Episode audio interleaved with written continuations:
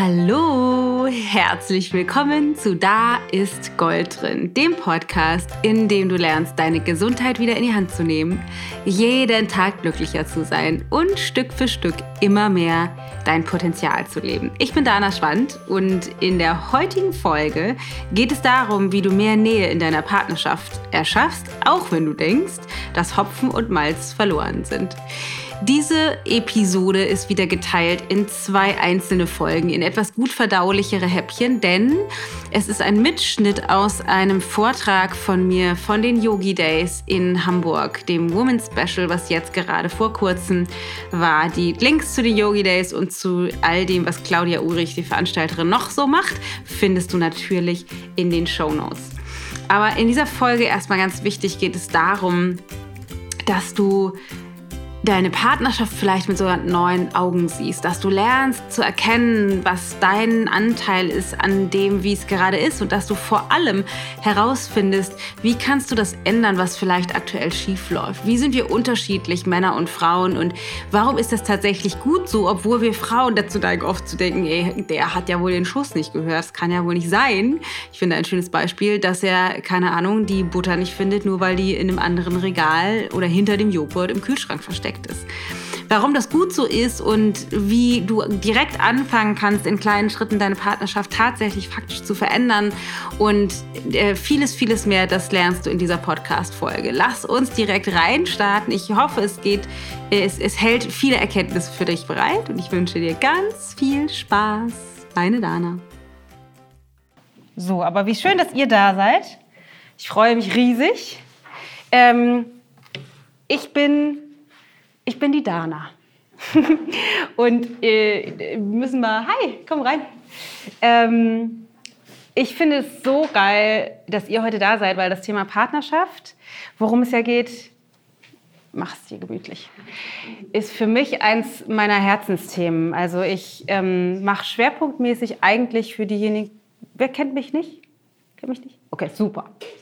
Ähm, schwerpunktmäßig eigentlich Ayurveda. Also ich habe äh, 13 Jahre lang ein Yoga-Studio geleitet in Hamburg.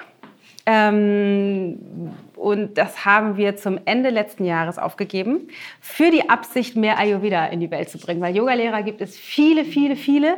Leute, die über Ayurveda sprechen, was ein super, wahnsinnig wichtiges Thema ist, gibt es nicht so viele. Und dann dachte ich so, okay, dann, dann überlasse ich das Yogafeld den anderen und ich kümmere mich mal um das Ayurveda. Und das ist das, was wir jetzt aktuell machen. Also ich mit meinem Mann zusammen unter dem Namen Ich Gold.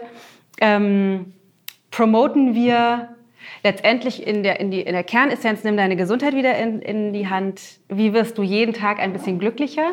Und wie kannst du Schritt für Schritt dir das Leben erschaffen, was du dir wünschst und was du auch verdienst. Und da ist natürlich nicht nur die Gesundheit mit drin, sondern es sind ja so ein paar andere Bereiche, die wir auch haben in unserem Leben. Ähm, mm, das eine Thema ist eben Partnerschaft, und das berührt mich so wahnsinnig, weil ich mit meinem Mann jetzt, ich habe ihn extra gestern nochmal gefragt, weil ich die Zeit immer vergesse, 16 Jahre zusammen bin.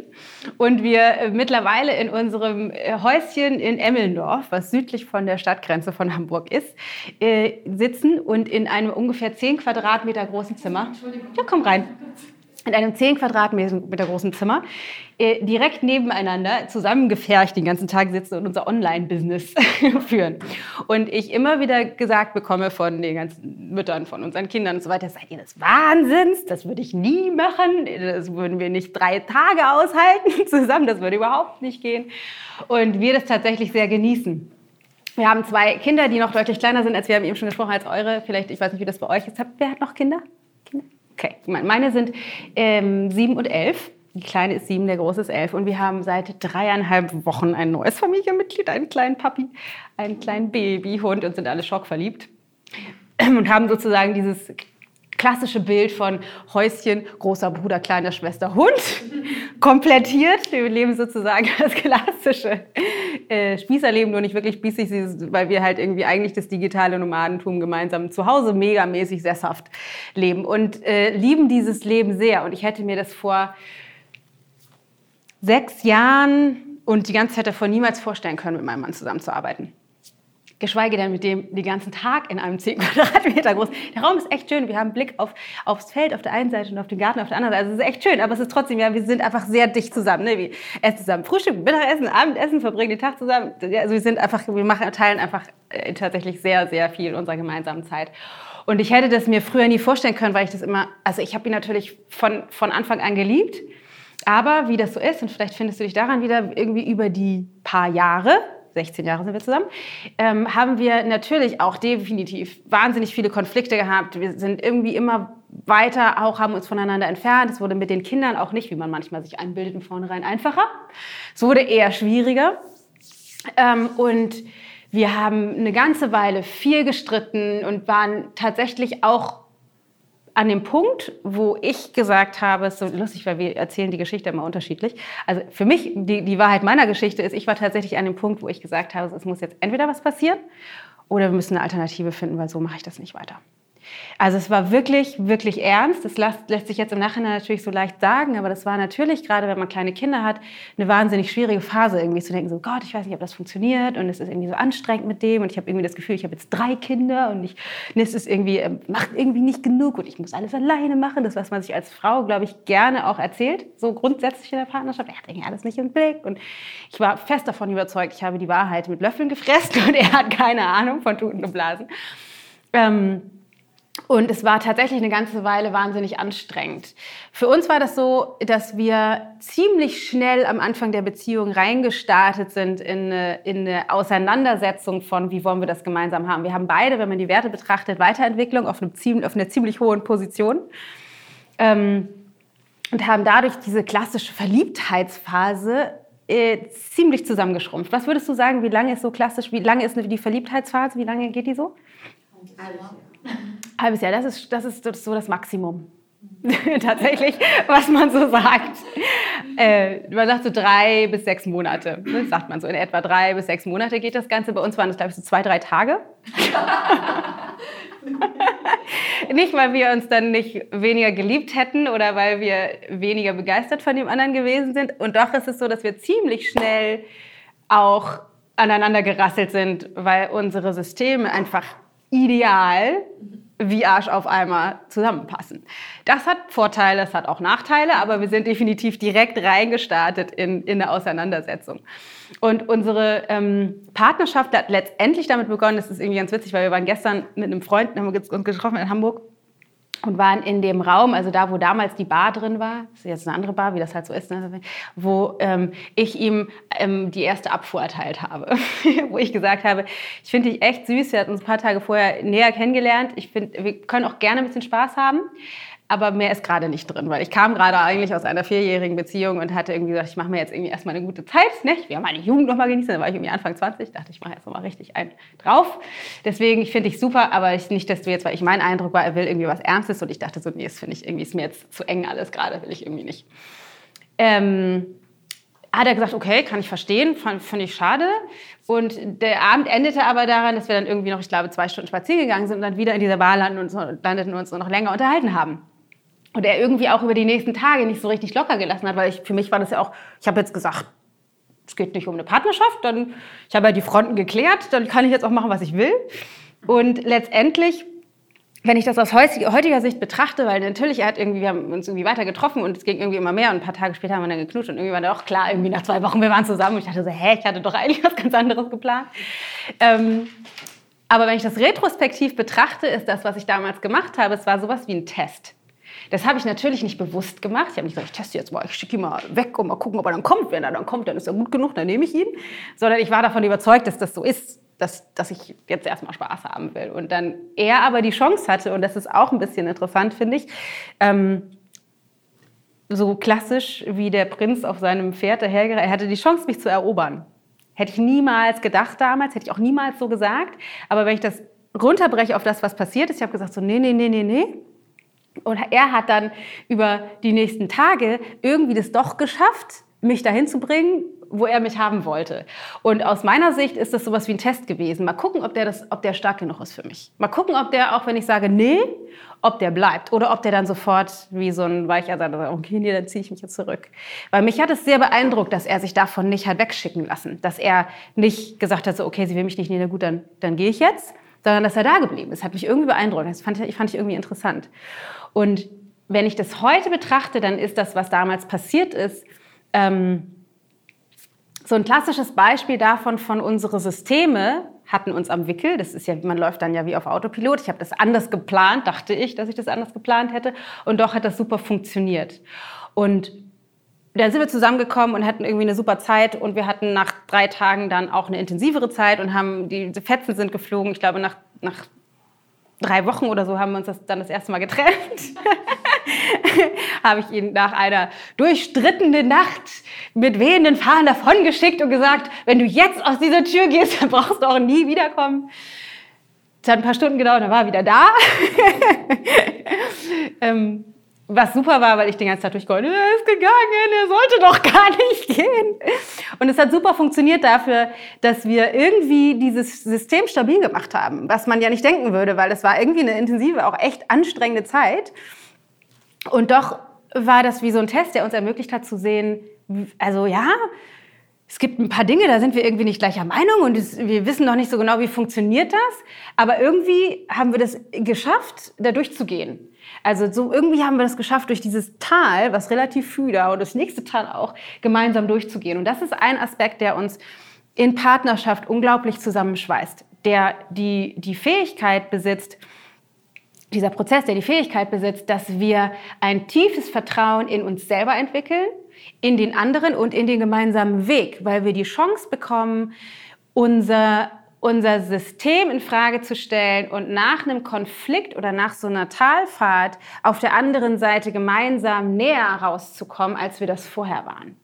Das Problem, was wir heute aber, also was, was heute, was ich überall sehe, ist, dass wir alle ein krasses Hobby haben. Vielleicht du auch. Ich habe das, ich mach, ich bin nicht ganz, äh, ganz clean. Ich mache mach das manchmal schon auch noch. Wir haben einen Siestehaufen.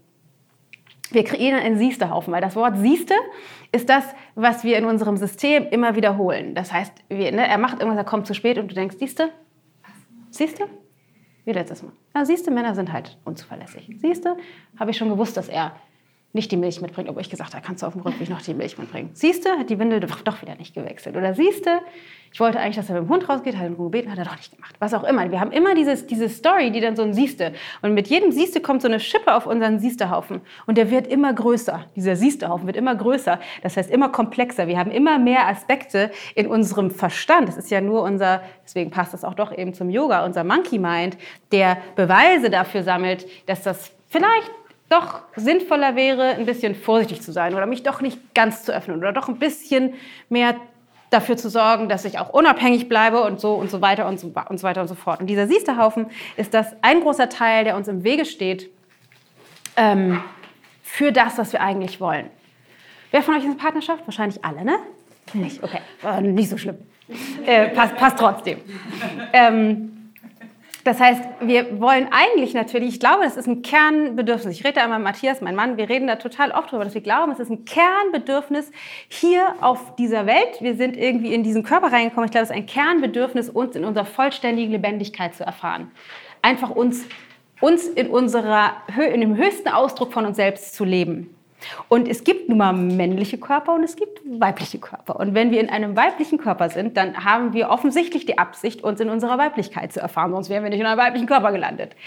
Wir können aber unsere Weiblichkeit nur erfahren, indem wir ein männliches Pendant haben. Oder vielleicht ein weibliches Pendant, was aber wahrscheinlich ein genügend, also was auch weiblich ist, aber was ein genügend konträren Gegenpart zu uns bildet, sodass das, dass wir sozusagen uns besser erkennen können, so wie du weiß nur erkennen kannst, wenn es schwarz gibt. Du kannst Licht nur haben, wenn es auch dunkel gibt. Das heißt, wir brauchen ein Pendant. Und die Natur hat sich das so ausgedacht, dass die meisten von uns eben einen gegengeschlechtlichen Part tatsächlich haben. Und wir wünschen uns irgendwie so sehr, auch wenn wir das vielleicht nicht kognitiv sagen, oh, ich wünsche mir so sehr, mich mehr in meiner Weiblichkeit zu erfahren, Wahrscheinlich denken wir so nicht. Und doch, je mehr wir das leben, desto mehr fühlt sich das intuitiv so an, wie ich bin in meiner Kraft, ich bin in meiner Mitte, ich fühle mich wohl, ich kann mich einfach zum Ausdruck bringen, so wie ich bin. Was wir aber gerne machen, ist, dass wir auf einen Abweg kommen, wo ich eben mit Matthias auch wahnsinnig lange unterwegs war. Ich fand irgendwie, er war und das ist, glaube ich, auch der Klassiker, ein mega Weichei. Es hat mir überhaupt nicht gefallen, was er alles gemacht hat. Ich glaube, wir haben zwei Seiten vom Pferd, auf die wir runterfallen können. Entweder er ist ein Weichei oder er ist ein Arschloch.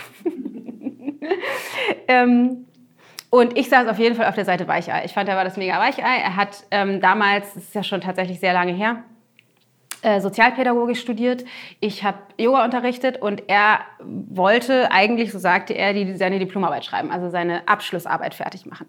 Und meine Geschichte, die ich mir damals erzählt habe, ist, er verbringt die ganze Zeit nur damit, diese Arbeit nicht zu schreiben. Also er hat zweieinhalb Jahre investiert in Nichtschreiben. hat aus meiner damaligen Sicht, und ich war tatsächlich sehr arrogant, ähm, so Computerspiele gespielt und äh, sich eigentlich um nichts gekümmert. So habe ich das damals wahrgenommen. Aus meiner heutigen Sicht würde ich sagen, es ist nicht so ganz die Wahrheit. Aber so hat sich das damals angefühlt. Ich hatte das Gefühl, ich muss alles alleine machen. Ich muss das Yoga-Studio machen. Er hat so ein bisschen gejobbt, war meine, meine Wahrnehmung. Er hat so ein bisschen gejobbt. Ich habe das Yoga-Studio geführt. Ich habe die Kinder großgezogen. Ich habe mich um den Haushalt gekümmert. Ich habe mich auch noch um mich gekümmert, was ich alles machen musste was ich aus der heutigen Sicht sehe, ja, das stimmt nicht so ganz. Wir haben die Kinder schon ziemlich gemeinsam groß. Also er hat einen großen Teil so beigetragen. Ähm, und das, er hat mir ziemlich den Rücken freigehalten, dass ich meine Vision von Yoga verwirklichen konnte. Aber damals habe ich das nicht gefühlt. Es fühlte sich anders an. Ich dachte, ich muss alles alleine machen und er darf oh Gott, überhaupt gar nichts mehr. Und das ist, glaube ich, der, das Problem, an dem wir immer wieder stehen. Das heißt, wir sehen aus unserem mental-emotionalen System, was automatisiert abläuft. Das ist nicht das, was wir aus unserer Intuition, aus unserem Herzen sehen, fühlen oder spüren, sondern wir sehen durch die Brille unseres Verstandes. Und der hat uns oft nur eine ganze Menge Quatsch zu erzählen, der Monkey Mind, der da eben im Kopf sitzt. Deswegen hat es eine ziemlich starke Relation zum Yoga, weil das, worum es geht, auch in Bezug auf Partnerschaft, ist, dass wir uns bewusster darüber werden, dass wir eben nicht diesem Monkey Mind verfallen und einfach immer ähm, in, auf Autopilot das wiederholen, was wir irgendwann mal gelernt haben, sondern dass wir einsteigen in, in, in eine bewusstere Wahl. Wem höre ich eigentlich zu meinem Herzen oder dem Quatsch, der hier oben in meinem Kopf die ganze Zeit abläuft. Und das ist das, worum es mir geht heute, dass wir gemeinsam herausfinden, wie kannst du den ersten Schritt gehen bezogen auf Partnerschaft und kannst es auch nutzen für alle möglichen anderen Beziehungen. Aber äh, an dem Beispiel Partnerschaft, um wirklich mehr Nähe zu erschaffen wirklich mehr in deiner Lebendigkeit zu sein. Und ich glaube wirklich, dass der höchste Ausdruck von unserer Lebendigkeit unter anderem ist, einerseits unser Potenzial zum Ausdruck zu bringen. Das funktioniert super im Mann-Frau-Spiel, aber eben auch wirklich Nähe zu leben, anderen Menschen nahe zu sein. Wirklich nahe zu sein. Und die größte Chance, die wir haben, anderen Menschen nahe zu sein, ist uns in unsere Verletzlichkeit zu, zu begeben und uns so zu zeigen, wie wir eigentlich sind. Und das, was wir machen, inklusive mir, immer wieder, ist uns zu verlieren, indem es unser Kopf uns vorgaukelt. Das heißt, das ist der erste Schritt, wo wir raus müssen. Ähm, ich würde das total gerne so machen. Ich muss mal kurz gucken, ob ich in meiner Struktur bleibe. Für diejenigen, die sich mit Ayurveda auskennen, ich habe eine ganze Menge Warte an meiner Konstitution. Bei mir wirbelt schnell alles durcheinander. ähm, aber hat an, die, an der Stelle vielleicht schon irgendjemand eine Frage, Beschwerde? Bei mir ist es aber so und so. Nö. Okay, weil was interessant ist, als nächstes ähm, war nicht nur, dass ich irgendwie unzufrieden war mit dem, wie Matthias war, fand es irgendwie alles total blöd und ich hatte sowieso eigentlich den richtigen Weg schon, sondern was ich mir eigentlich gewünscht habe, war, dass ich habe mir so einen Mann, ich weiß nicht, vielleicht kennst du das, würde mich gleich mal interessieren, ob du das kennst. Ich habe mir so einen Mann gewünscht, so einen, mit so einer großen, starken Schulter, an die ich mich anlehnen kann und der mir die Tür aufhält, im übertragenen Sinne. Der muss mir jetzt nicht jedes Mal die Tür aufmachen, aber der mir die Tür aufhält, der irgendwie so mit seinem Bewusstsein bei mir ist, dass er die Tür aufhält, wenn ich da durchgehe. Oder wenn, damals hatten wir das Thema, wir hatten, ähm, ich erinnere mich daran wie heute, zwei äh, verschiedene Kopfkissen. Und ähm, wir waren irgendwie, ich weiß gar nicht, unterwegs, die Kinder hatten da gespielt und die Kopfkissen waren irgendwie vertauscht. Und ähm, es gab ein Kopfkissen, das war zumindest in dem Bewusstsein von Matthias das bessere Kopfkissen und es gab das Kopfkissen, was so nicht ganz so toll war. Und ein Streit, den wir damals hatten, der ging darum, dass er meinte, ich würde gerne das Kopfkissen. Ist das in Ordnung? Und es ist so wie die klassische Zahnpastatübe. Natürlich geht es nicht ums Kopfkissen, drauf gepupst, auf welchem Kopfkissen wir liegen. Aber ich war so zutiefst gekränkt, weil ich dachte, du sollst aber jemand sein, der mir das bessere Kopfkissen gibt, weil du mich so sehr liebst. Wobei mir das Kopfkissen tatsächlich überhaupt nicht wichtig war. Ich habe das kann gut auch auf dem anderen war mir tatsächlich überhaupt nicht wichtig, aber ich habe mich daran aufgehängt und einen riesen Streit vom Zaun gebrochen, weil ich wollte, dass er irgendwie anders war.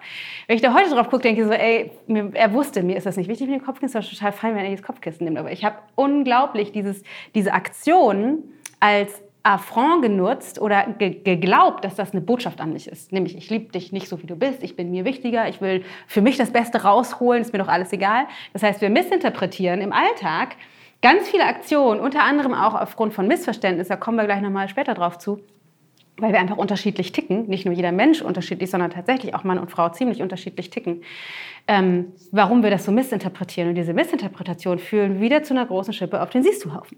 Siehst du? Es geht dir nur um dich. Es geht dir nur darum, dass dein Kopf bequem auf, auf dem Kissen und nicht meiner, dass du dafür sorgst, dass es mir gut geht. Ich war also, ich wollte eigentlich gerne diesen Mann mit der starken Schulter und der mir die Tür aufhält. Bis wir dann irgendwann an dem Punkt waren, ich hatte echt die Schnauze voll, wir waren so, ich dachte, es geht jetzt irgendwie hier nicht weiter und wir uns in Coaching begeben haben. Ich habe ihn erstmal dahin geschickt. Ich, ich brauchte das ja nicht. Mir war klar, ich bin nicht das Problem, er ist das Problem. Er soll bitte da hingehen und das klar kriegen und dann wiederkommen und so sein, wie ich eigentlich ihn hätte haben wollen. Und er war tatsächlich, ist, ist, ist zu diesem Coaching gegangen, ist wiedergekommen und er war tatsächlich ziemlich ausgewechselt. Wo ich dachte so, oh, Einige Teile haben mir gut gefallen, wo ich dachte, oh, guck mal, das ist irgendwie voll klar und eindeutig und ausgerichtet. Und einige Teile haben mir überhaupt nicht gut gefallen, weil er hat auch immer gesagt, was er nicht will und womit ich mal aufhören soll. Also, das gefällt mir überhaupt nicht. Obwohl ich insgeheim dachte, na, ist schon ganz gut, dass er mich mal stoppt in dem Wahnsinn. Also, dass er das nicht zulässt, weil das ist alles in meine Weicheikiste gefallen. Dass er einfach mal sagt, so, nee, so will ich das nicht, das lasse ich nicht mit mir machen. Im ersten Moment fand ich das eine Frechheit und dann dachte ich so, no, ist irgendwie auch ganz gut, dass er das sagt. Finde ich irgendwie doch ganz gut. Und dann bin ich tatsächlich irgendwann auch nochmal ins Coaching gegangen und gedacht, na gut, wenn das irgendwie so funktioniert, dann äh, lohnt sich das vielleicht doch. Ich brauche es zwar nicht, aber er hatte mir das zum Geburtstag geschenkt. Was? Aber ich mag's. Aber ja, ja, es war tatsächlich so. Aus Nettigkeit. Er hat mir das zum Geburtstag geschenkt damals. Und dann dachte ich so, ich bin ziemlich interessiert an persönlicher Weiterentwicklung immer. Also ich finde das alles sowieso spannend. Also brauchen tue ich das nicht, aber ich finde das alles immer sehr spannend.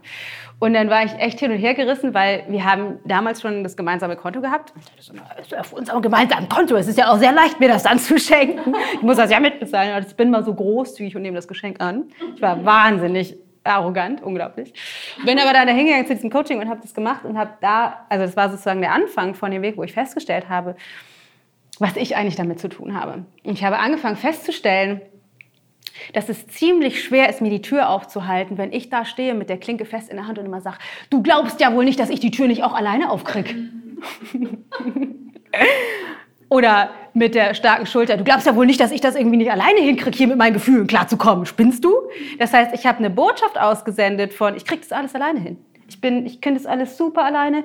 Ich guck mal, ich kriege das mit den Kindern hin. Ich kann sogar ein Yoga-Studio führen. Ich kriege das mit dem Haushalt alles hin. Ich bin so geil. Ich bin so geil. Und du bist halt, hast du es vorher nicht gecheckt? Da war kein Raum für, er hätte keine Chance gehabt, da reinzugrätschen, weil er wäre für mich ähm, genauso, er hätte genauso eine Entwertung enthalten, wie er sowieso jetzt enthalten, also enthalten hat. Ich habe ihn dafür entwertet, dass er es nicht getan hat.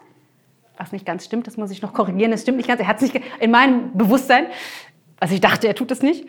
Ähm, aber wenn er da reingekrätscht wäre, um mir im übertragenen Sinne mal die Tür aufzuhalten, dann hätte er so einen von Latz gekommen. Das ist ja extrem unattraktiv. Dann kann er besser seine Energie da lassen, wo sie ist und so weitermachen wie bisher. Und das ist das, was wir kreieren. Das ist der Teil, wo wir selber die Verantwortung dafür tragen, dass, und das ist jetzt ein bisschen Spacey vielleicht formuliert, dass wir den Partner uns so hinbacken, wie er jetzt ist, wie es uns aber tatsächlich vielleicht gar nicht gefällt. Das heißt, wir haben einen großen Teil dazu beigetragen oder tragen täglich einen großen Teil dazu bei, dass er so ist, wie er ist. Ohne, das ist jetzt ganz wichtig, damit zu sagen, wir tragen die Verantwortung dafür, dass er die Diplomarbeit nicht gemacht hat. Das stimmt natürlich nicht. Und doch ist es so, trage ich einen Teil der Verantwortung, dass ich mir eine Realität erschaffe, in der ein Mann an meiner Seite mir nicht die Tür aufhalten kann, obwohl ich doch sage, ich würde so gerne einen Mann an meiner Seite haben, der mir die Tür aufhält. Das ist der Teil, den wir in die Hand nehmen können, wo wir anfangen können, wirklich die Tür zu öffnen für eine komplett neue Qualität in der Partnerschaft. Und ich hätte mir damals nicht träumen können, dass ich tatsächlich ein Mann an meiner Seite hatte schon damals, er hatte nur nicht die Chance, das auszuleben. Der, da, der für mich da ist, der mir seine Schulter bereitstellt. Ja, er möchte sein Kissen haben, wenn er genau weiß, mir sind Kissen scheißegal. Dafür sorgt er dafür, dass das Auto fährt, dass die Fahrräder repariert sind, dass die Kinder zur Schule gebracht werden und so weiter und so fort. Er macht so viele Dinge, die ich alle nicht gesehen habe. Ich habe die alle nicht gesehen, weil das war nur wie so ein Ausgleich. Also das ist ja wohl das Mindeste. also ist ja wohl das Mindeste, dass er dafür sorgt, dass das Auto fährt. So, meine Sachen, die ich tue, die sind schon extrem wichtig. Dafür braucht es extra Anerkennung. Aber ich meine, jetzt die Fahrräder zu reparieren, hallo, ist ja wohl normal, dass der was macht. Also so. Ich hatte da überhaupt gar keine Wertschätzung für. Nein, komm rein. Das ist natürlich den wichtigsten Teil verpasst. Ähm, aber das ist, das, das ist ein wichtiger Teil, dass wir gucken. Vielleicht muss ich das mal mit nach vorne nehmen, dass ich meinen Faden nicht verliere. Ähm, dass wir dahin finden, was habe ich für einen Teil an der Realität, die gerade da ist. Wollen wir eigentlich das Licht noch mal mehr anmachen? Ne? Ihr, ihr seht mich, ne? Ich sehe euch nur nicht so. Vielleicht auch egal. Ähm, sondern dass wir, dass wir gucken, was habe ich auch für eine Möglichkeit, in mir mal zu schauen und vielleicht was zu verändern. Weil ganz ehrlich, weißt du selber, du hast nicht die Chance, ihn zu verändern. Hast du vielleicht so wie ich jahrelang auch schon versucht?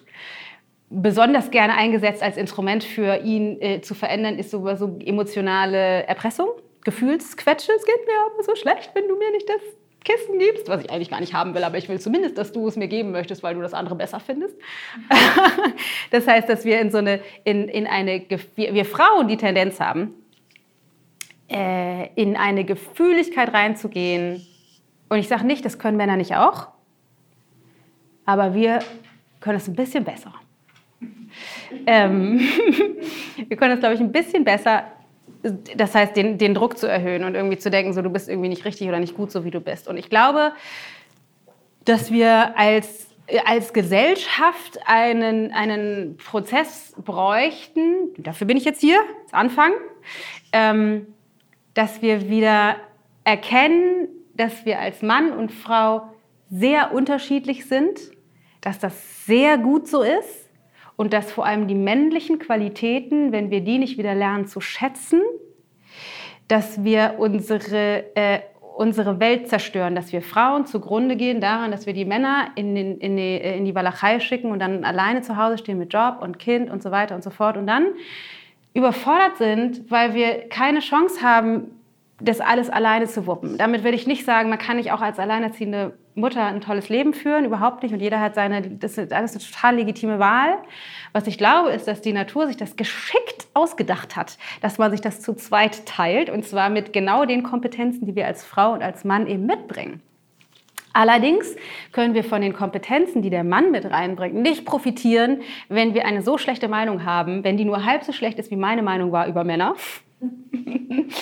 dann wird das keiner. Oder Garantie nicht, weil wir eben dafür sorgen, dass die weiter unterm Teppich Fallschirm springen, anstelle von ein Mann zu sein, der eben mir, dem ich die Chance gebe, eine Schulter zu haben, an der ich mich ausweinen kann.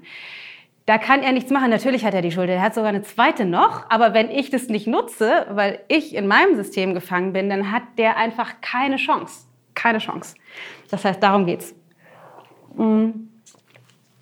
Was, ähm, was würdest du sagen, Warum verlieben wir uns?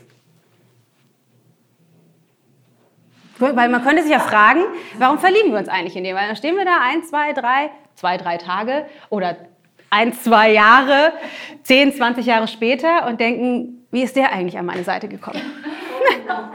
ja. Fragt man sich nach 25 Jahren. Genau, fragt man sich nach 25 Jahren. Wie ist der eigentlich an meine Seite gekommen? Ich habe damals jemanden gesucht, der Rasenmäht, weil meine Eltern im Urlaub waren. Und ich hatte keine Lust, alleine den Rasen zu mähen. Und dann war ich äh, unterwegs abends und äh, ja, der lief mir da so über den Weg. Ja. Und äh, ist jetzt seit 26 Jahren an meiner Seite. Genau, es muss ja noch, es, also super schön, es muss nur ja einen, einen, einen Transfer noch gegeben haben zwischen, ich brauche jemanden, der Rasen mäht. Genau. Es gab ja wahrscheinlich eine Zwischenzeit. Also, weil es gibt ja auch andere Männer, die Rasen mähen, die hast du dir nicht ausgesucht.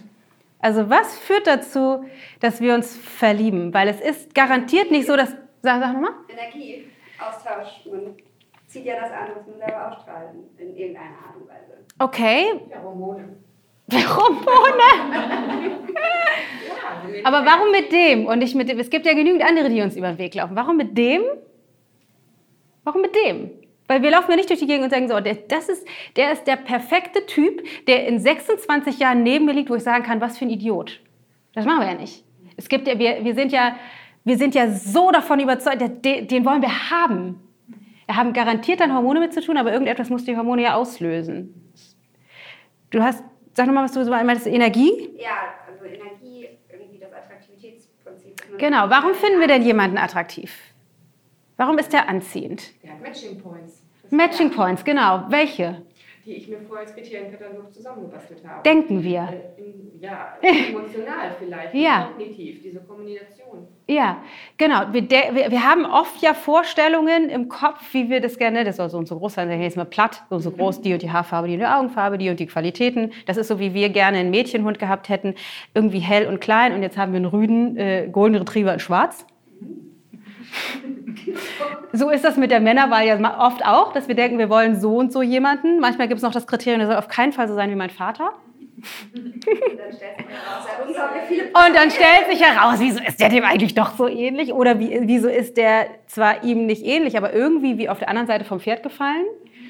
Und ja, wir nehmen uns oft Dinge vor, so wir hätten gerne jemanden, der so und so und so und so. Und doch ist es so, dass unser System, so ein bisschen wie du das gerade gesagt hast, so ein Perfect Match ist, aber nicht wegen der Kriterien, die wir bewusst wählen. Das wäre viel zu einfach sondern wegen dem System, wegen dem Automatismus, auf dem wir laufen. Das heißt, wir alle laufen auf einem System, was wir uns irgendwann in den ersten, wahrscheinlich ungefähr sieben Jahren, dann fängt die Gehirnstruktur an, sich zu verändern, angeeignet haben. Ein System, was aus Glaubenssätzen, Überzeugungen, Identitäten besteht deren wir uns oft nicht bewusst sind im heutigen Leben. Ne, Das ist der Unterschied. Das ist das, was die Yogis sagen. Wenn du nicht anfängst, deinen Verstand zu trainieren, dann ist es so, als wenn du die ganze Zeit wie eine Marionette als Tagträumer durch die Gegend läufst, weil dein System dich fährt. Du läufst einfach auf Autopilot. Es ist ein ganz banales, auch wenn wir das nicht gerne hören, Reizreaktionsschema. Das ist wie Schlüssel-Schloss-Prinzip. Der passt auf mein System, was wahrscheinlich unter anderem von Papa mitkreiert wurde. Deswegen passt das darauf, auch wenn er irgendwie anders aussieht. Vielleicht ist er viel größer oder kleiner oder dicker oder dünner. Hat einen anderen Namen. Deswegen denken wir, das, der ist ganz anders. Und doch ist es so, dass er auf unser System passt. Und Papa und auch Mama haben einen, es sei denn, wir sind in anderen Systemen groß geworden, aber für die meisten von uns, Mama und Papa, haben einen großen Teil daran, wie wir gewählt haben, nicht gewählt im Sinne von bewusst bewusst, aber gewählt haben, unser System zu kreieren auf, von Glaubenssätzen und Überzeugungen. Das heißt, wir laufen mit so einer Schablone durch die Gegend und irgendwann kommt da einer, der passt und dann ist es schwupp verliebt. Der passt. Passt perfekt.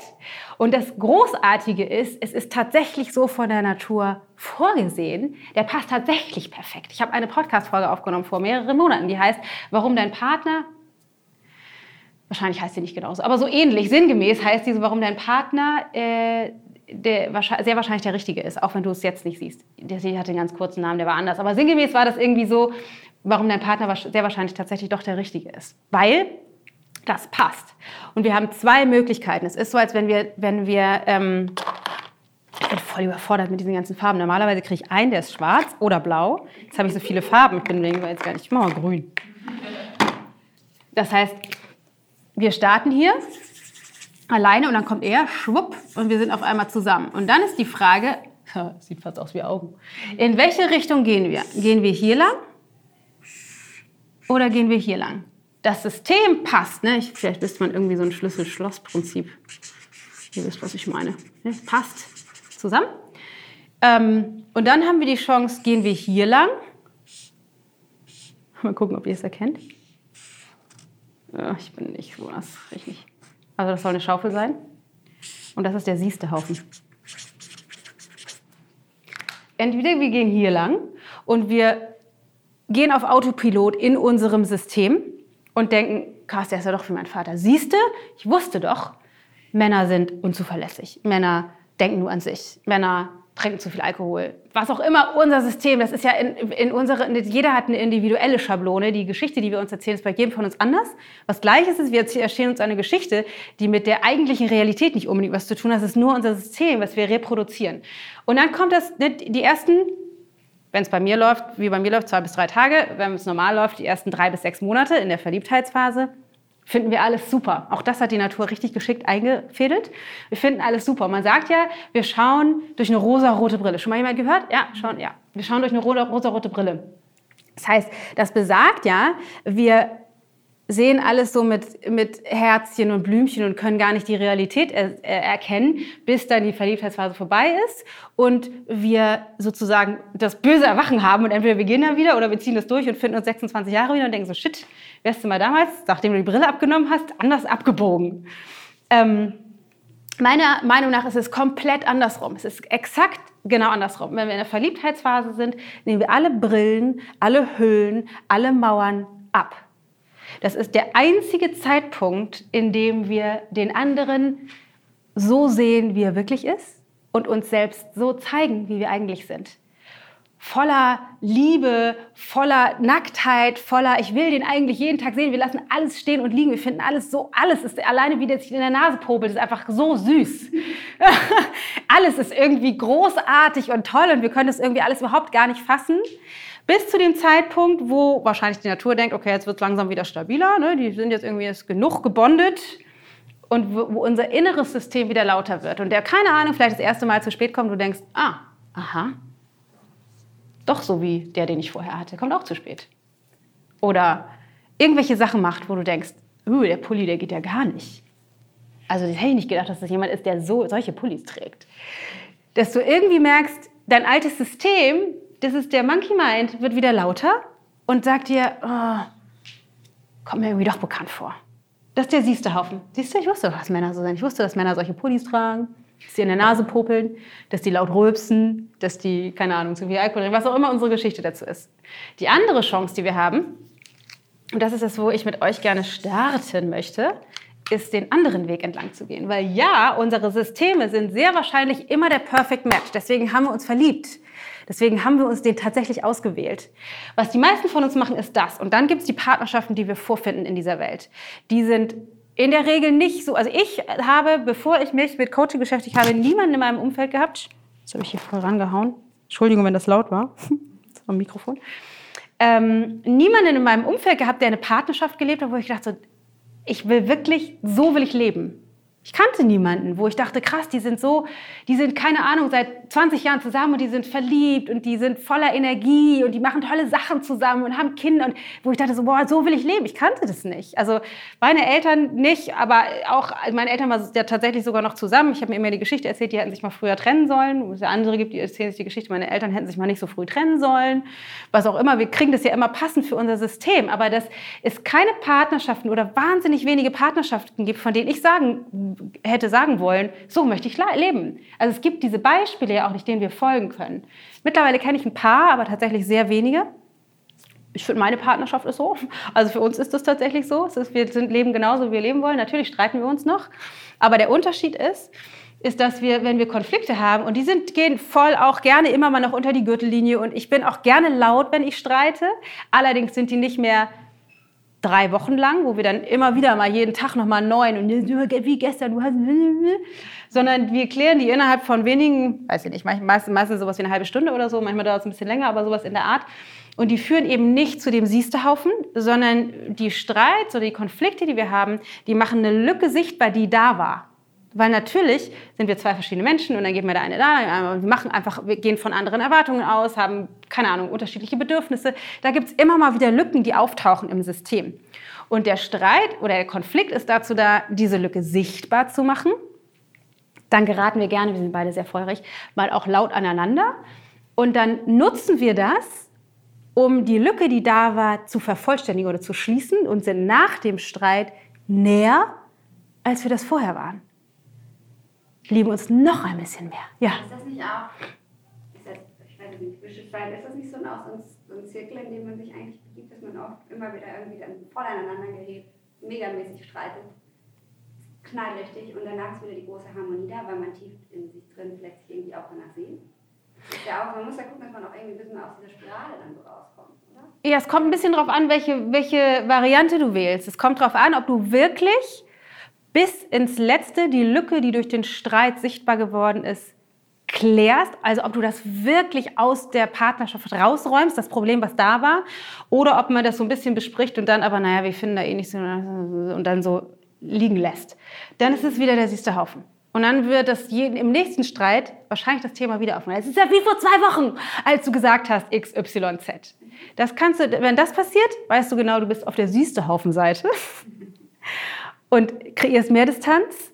Wenn das Thema aus dem Weg geräumt ist, wirklich weg, dann ist das nicht mehr, spielt keine Rolle mehr. Dann ist es im nächsten Streit ist es nicht da. Dann geht es um das Thema, was da ist. Das ist ein Indikator, den wir sozusagen haben. Und worum es da geht, ist wirklich auf der Seite, die Grenzen, die du hast, letztendlich alles, was du scheiße findest an deinem Partner, ist der Samen, den du schon gesät hast, den du nutzen kannst, um herauszufinden, was habe ich damit zu tun? Was habe ich damit zu tun? Wie kann ich das ändern? Was, was sind meine Erwartungen gewesen, von denen er vielleicht wusste oder nicht wusste, die nicht erfüllt waren? Was sind meine G Gedanken oder Überzeugungen gewesen, die dahinter stehen? Das heißt, die, die Arbeit, die wir machen müssten für eine andere Qualität in der Partnerschaft ist, bei uns zu gucken. Und das ist ja das Unbequemste überhaupt. Es ist ja so viel einfacher, immer zu sagen, du bist so doof, weil du sollst mir das andere Kissen geben und du sollst irgendwie aufhören, Computerspiele zu spielen und du sollst deine Diplomarbeit fertig machen. Das sind Dinge, die ich damals gesagt habe. Heute sage ich, äh, du sollst mal nicht so lange im Bett bleiben oder du sollst mal dies nicht oder du sollst mal das nicht. Das heißt, irgendwie habe ein andere, anderes Konstrukt mir sozusagen erschaffen, eventuell. Aber dass wir damit immer mehr aufhören und immer mehr gucken, okay, warte mal, was ist eigentlich meine Erwartung gewesen? Die nicht erfüllt wurde. Weil dieses, der siehste Haufen ist immer getrieben von deinem System. Du kannst davon ausgehen, dass du in deinem Autopiloten Monkey Mind Modus bist, wenn das passiert. Da ist es eventuell streckenweise unbequemer, weil ihr anfangen müsstet, euch wirklich, wirklich die Wahrheit zu sagen. Also so richtig die Wahrheit zu sagen. So richtig. Und wenn ihr das nicht macht, dann habt ihr als, also, also ne, wenn, du das, wenn du nicht bereit bist, das zu machen, dann hast du als Paar nicht die Chance, wirklich du für dich in deine Lebendigkeit zu finden, du für dich in deine Weiblichkeit zu finden, du mit ihm zusammen die Partnerschaft zu erschaffen, die ihr euch wünscht. Und ich hätte mir vor sechs Jahren nie träumen lassen, dass ich den ganzen Tag eingesperrt in einem 10 Quadratmeter großen Zimmer mit diesem Mann sein möchte, den ganzen Tag. Weil es einfach so schön ist, ihn an meiner Seite zu haben, weil alleine dadurch, dass er da ist, geht es mir schon gut. Das hatte ich mir früher so vorgestellt. So müsste es ja wohl sein, wenn man in ein Paar ist, irgendwie einen Partner hat. Aber das war lange Jahre, lange, lange Jahre war das überhaupt nicht so. Aber das geht und es ist auch egal, wie lange ihr schon zusammen seid und wie lange, das, äh, wie lange ihr auf einem anderen Weg unterwegs wart. Wir haben das auch zehn Jahre lang gespielt, das Spiel.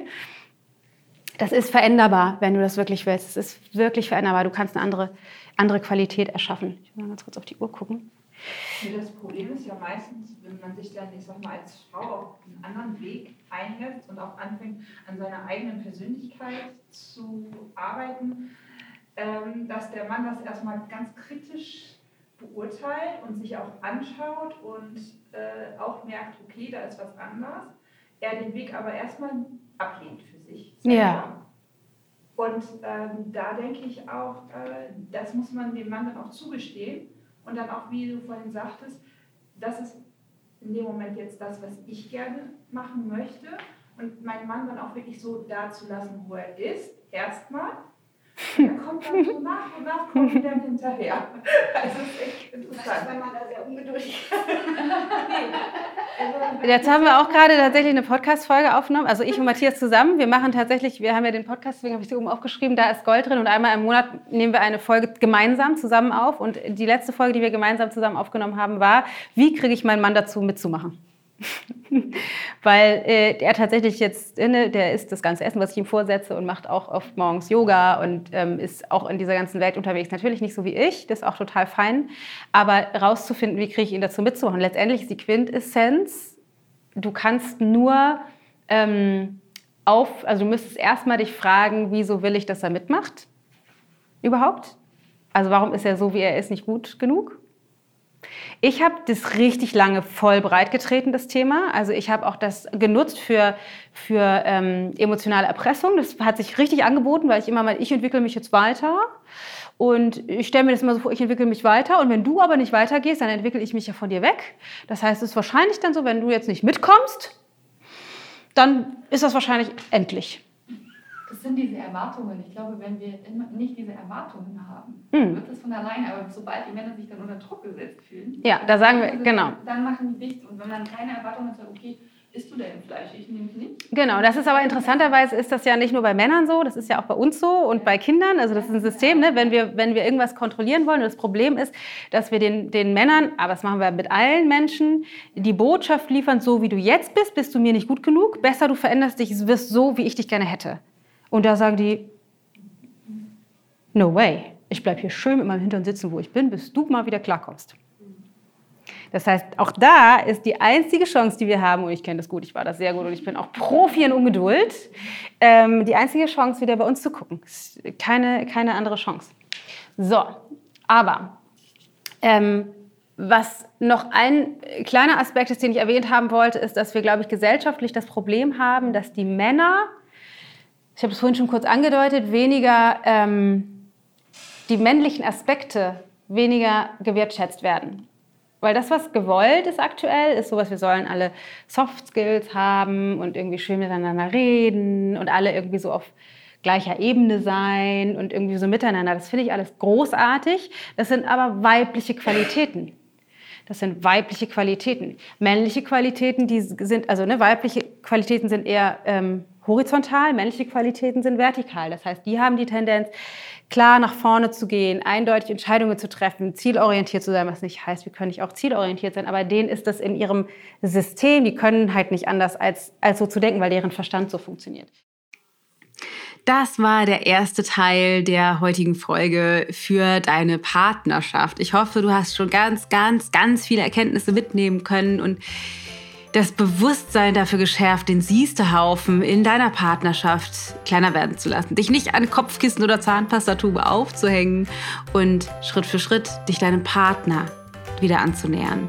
In dem zweiten Teil, den du dir am besten direkt anhörst oder wenn du das nächste Mal Zeit hast, erfährst du, ähm, wie die Gehirne tatsächlich unterschiedlich funktionieren, warum das so schwierig ist, warum das so ist, dass wir tatsächlich anders denken und andere Blickwinkel haben, auch in der Kommunikation, ganz faktisch von der Struktur, wie unser Gehirn aufgebaut ist von den Nervenbahnen. Außerdem teile ich mit dir zwei wichtige Schritte, wie du direkt starten kannst, im Alltag mehr Qualität zu erschaffen. Einer davon hat damit zu tun, wie du mit deinem Partner bist und der andere hat damit zu tun, wie du mit dir selber bist. Und dann machen wir noch eine schöne kurze Meditation, in der du dich wieder mit dem Gefühl verbinden kannst, warum du dich überhaupt für diesen Mann oder deinen Partner entschieden hast. Also hör unbedingt rein in den zweiten Teil dieser Folge und ansonsten gilt nur noch zu sagen, hab einen wundervollen Tag. Und wenn du glaubst, dass diese Information, die du jetzt gehört hast, wichtig ist für Freundinnen oder Freunde von dir, dann teile das super gerne direkt mit denen oder gib es raus auf Instagram oder Facebook. Teile diese Folge mit demjenigen Menschen, von denen du glaubst, dass es für sie wertvoll sein könnte. Und ich würde mich natürlich wie immer über eine 5-Sterne-Rezension so freuen oder auch wenn du unseren Podcast abonnierst, um in Zukunft keine einzige Folge mehr zu verpassen. Jetzt wünsche ich, wünsche ich dir erstmal einen großartigen Tag und eine wundervolle Zeit mit deinem Partner. Deine Dana.